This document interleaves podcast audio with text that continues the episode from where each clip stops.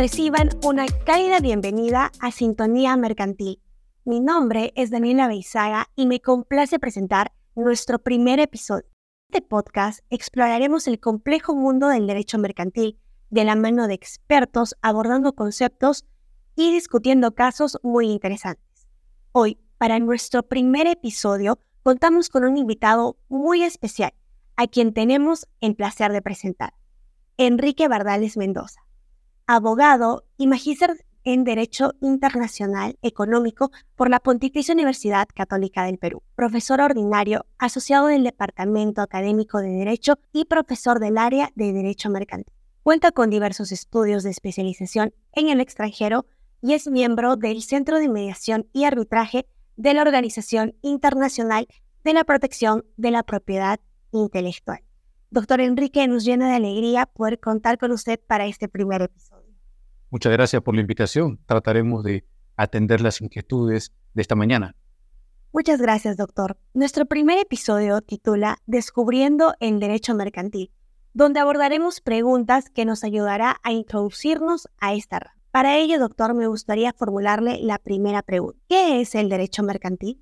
En realidad, pareciera que es una pregunta sencilla, pero es una pregunta demasiado compleja porque el estudio y el análisis del derecho mercantil representa retos, retos de entendimiento de el origen de esta disciplina, porque muchas personas tratan de entender el derecho mercantil desde el presente y en realidad el derecho mercantil se debe entender desde el punto de partida para analizar la genealogía de esta rama.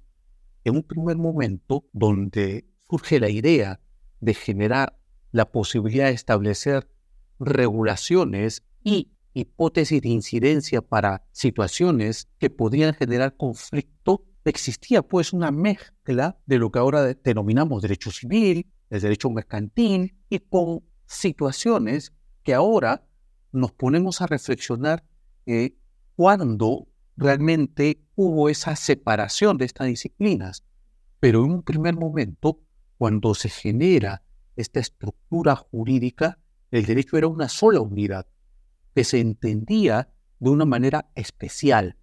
En consecuencia, no es que existía una rama del derecho denominada derecho mercantil, sino que la evolución del tratamiento de los problemas sociales, de intercambio de mercaderías, de compra de bienes futuros, generó pues una especie de, especialización e independencia.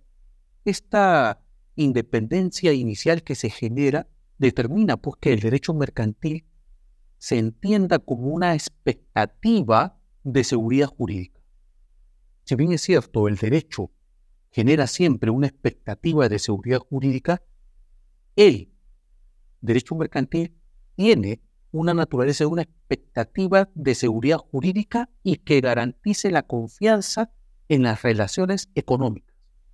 Entonces, si bien es cierto, existen relaciones económicas en todas las áreas del derecho, el derecho mercantil tiene que ver mucho con los actos de comercio y cómo se interactúa en todas las etapas de formación de estas relaciones. Consecuentemente, el derecho mercantil debe entenderse como la actuación pre, durante y post acto jurídico entendido en su real dimensión.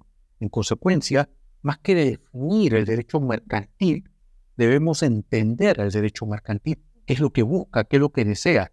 En consecuencia, desde mi punto de vista, el derecho mercantil debería entenderse como la expectativa de seguridad jurídica en el tráfico de bienes, en los actos mercantiles y en las diversas relaciones que se van a establecer de manera evolutiva para generar nuevas actuaciones de mercado. Muchas gracias, doctor. En realidad, como usted comenta, yo cuando tuve la oportunidad de llevar el curso de Derecho Mercantil, también como primer punto abordamos el ámbito histórico de esta rama. Yo recuerdo que nuestro docente nos decía es muy importante abordar este ámbito para poder, como usted menciona, entender el derecho mercantil más que definirlo, porque es precisamente esta evolución, la necesidad de los actos de comercio que surgen en la sociedad que obligan o de cierta forma han impulsado que esta rama pueda desligarse de, por ejemplo, como usted menciona, la rama civil. Y precisamente en base a ese comentario que usted realiza, yo tengo la siguiente pregunta. El derecho mercantil, hasta donde lo conocemos, parece que es muy amplio. Entonces, ¿cómo nosotros podríamos delimitar su ámbito de aplicación actual? Perfecto. Sí, en realidad no te equivocas. Existe la tendencia de que ahora, más que antes, existe la posibilidad de identificar una línea divisoria entre el derecho mercantil y otras áreas del derecho demasiado tenue, porque con el transcurso de los años y la interacción de distintos actos se ha llegado a la conclusión de que todo depende de todo. Pero todo surge de un momento histórico que debe entenderse con claridad. Es cierto, la evolución del derecho y su análisis histórico debe ser siempre revisado. Y es que, desde mi punto de vista, esta división y luego esta posibilidad de interacción del derecho mercantil nace cuando se entiende la creación de unidad de valor. La unidad de valor permite identificar la creación de monedas y nos permite entender el intercambio. El intercambio no puede ser entendido en condiciones actuales si no se define qué cosa es unidad de valor. Entonces, una cosa va a valer determinadas unidades de valor.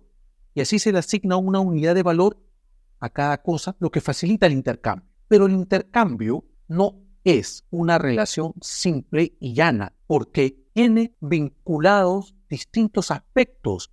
Por ejemplo, análisis y revisión de estructuras de contratos, análisis de consecuencias tributarias, análisis de circunstancias incluso penales. Entonces, es difícil que el área civil, el área mercantil, el área penal, el área tributaria no tengan puntos de encuentro. Entonces, tenemos que llegar nosotros a revisar de manera adecuada el derecho. Es difícil establecer límites. La idea es establecer puntos de encuentro. Por eso cuando, cuando llego a este punto, yo recuerdo siempre las clases de matemática. ¿Por qué? Porque me permite utilizar la teoría de conjuntos, que es un método bastante interesante para analizar el derecho, nos permite identificar intersecciones. Y si nosotros analizamos teoría de conjuntos y ponemos de cada lado lo que nosotros entendemos que pertenece al área civil, mercantil, tributaria, penal, administrativa, vamos a encontrar demasiados puntos de encuentro, intersecciones, dicen los que estudian matemáticas.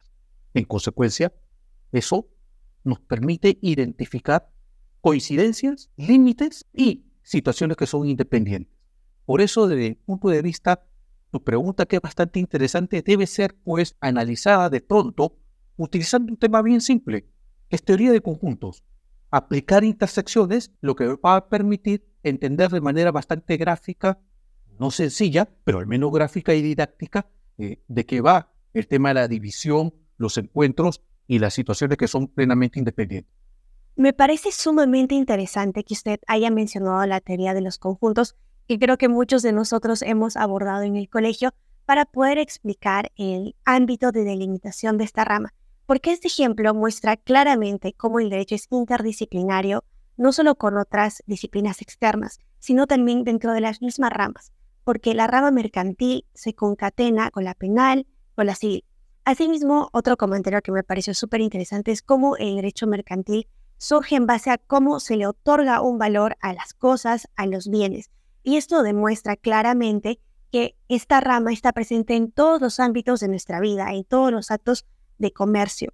Y gracias a ello o en base a ello es que tenemos la Ley General de Sociedades o la ley de títulos valores que surgieron de esta necesidad del mercado, ¿no? Entonces, quisiera hacerle la siguiente pregunta. ¿Qué retos enfrenta su aplicación en la legislación peruana? Tenemos que ver de una manera a futuro el derecho. Yo no creo que el análisis del derecho esté solamente pensado en regular situaciones actuales. Precisamente el derecho se encarga de establecer hipótesis de incidencia para que hechos futuros puedan ser adecuadamente regulados y las controversias que se puedan presentar estar completamente seguras en cuanto a la forma de ser resuelta. Predictibilidad jurídica se le dice. Es por ello que el derecho mercantil tiene un reto muy grande, que es cómo adecua su legislación a los problemas ya actuales.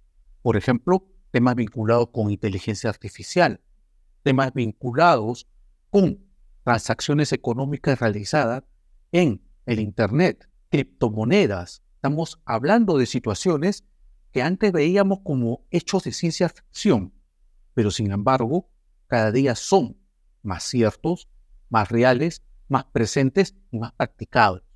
Por ello, y por esta razón, debemos tener en consideración que el principal reto del derecho mercantil y del derecho en general es tener en consideración las nuevas situaciones no contempladas en el pasado.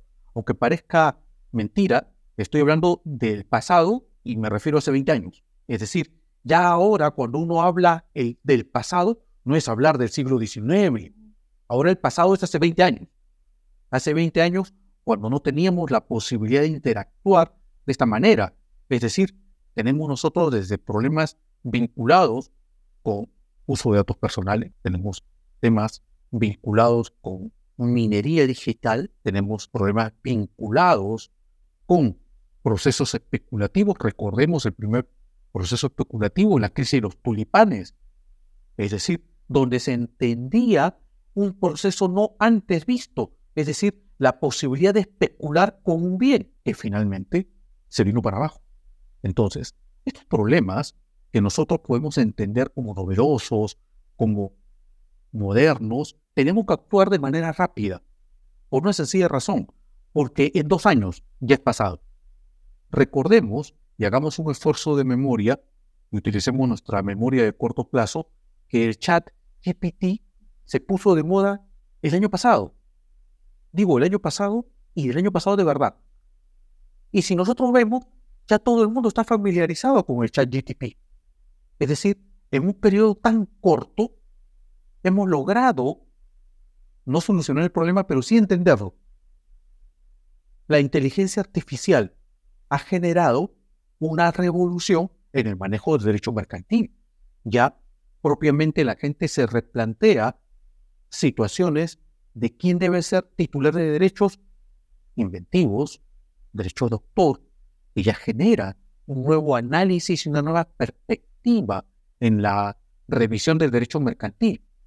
Entonces, el verdadero reto es adecuar nuestra legislación, implementar legislación nueva que permita satisfacer la posibilidad de establecer relaciones comerciales con seguridad jurídica este, intensa, pero sobre todo que se establezca criterio de predictibilidad. Entonces, es Perú, es un país eh, que trata de actualizar de una u otra manera sus contenidos jurídicos, en un gran reto, que es entender que el futuro ya casi es presente y que el presente ya es próximamente pasado. Entonces, tenemos un problema de inmediatez. Tenemos que solucionar las nuevas hipótesis de incidencia de manera rápida. Y eso no es un tema que es broma, es un tema que debe entenderse de manera seria y creo pues que son los alumnos de derecho que van a entender de mejor manera cómo aplicar, cómo establecer nuevas normas que permitan regular estas circunstancias que estoy haciendo mención. Evidentemente, hay un tema que debe ser tomado en cuenta. Eh, los profesores, la mayoría, ya tenemos pues experiencia en manejo jurídico de problemas, pero nos tenemos que actualizar constantemente debido a que el proceso de evolución de las nuevas eh, controversias jurídicas cada día varía. Y eso determina un reto que debe ser entendido desde el derecho mercantil, desde las aulas, desde la docencia y desde lo cotidiano. Creo que esta respuesta puede englobar en realidad todo el episodio y podemos ponerlo en tres puntos o dos puntos esenciales. Primero, entender el derecho mercantil desde el pasado no definirlo, sino entenderlo, entender su surgimiento, para luego implementar estos conceptos y esta teoría al futuro, pues la aplicación del derecho nos beneficia a nosotros. Como bien han mencionado ahora con el desarrollo de la inteligencia artificial, la creación de ChatGPT y otras herramientas eh, de inteligencia artificial, de cierta forma ponen en reto eh, nuestros derechos que pueden verse vulnerados en algunas ocasiones, ¿no? Como es el caso de la protección de datos personales. Entonces, realmente responde o corresponde a nosotros, los estudiantes de derecho, que ahora estamos en esa onda, estamos en esa sintonía para entender cuáles son los problemas actuales y para saber cómo podemos actuar desde la legislación para poder enfrentar. Agradecemos al profesor Enrique Bardanes por este episodio tan interesante. Estoy segura que será muy útil en realidad para todos los estudiantes de Derecho, pero también para todas las personas interesadas en esta rama. Considero que es un muy buen punto de partida para poder, como usted menciona, entender el derecho mercantil. Muchas gracias, doctor. Eh, muchas gracias al equipo de Derecho Mercantil. La verdad que es un honor para mí estar aquí con ustedes la invitación ha sido muy generosa de su parte y sobre todo que han permitido la libertad de expresar todas las ideas que tengo sobre el derecho mercantil. Entiendo que este es el primer episodio. Estoy seguro que los siguientes episodios van a tener la posibilidad de explorar nuevos temas y eso, eso da gusto porque desde la universidad se está creando un espacio de análisis, de revisión de lo que es el derecho mercantil. Gracias a ustedes por la invitación. Suerte. Y eso fue todo por el episodio de hoy. Los invitamos a sintonizar nuestros próximos episodios en Spotify, Google Podcast y Apple Podcast. También pueden mirar nuestros videos en YouTube. Y no se olviden de seguirnos en redes sociales como arroba equipo de derecho mercantil.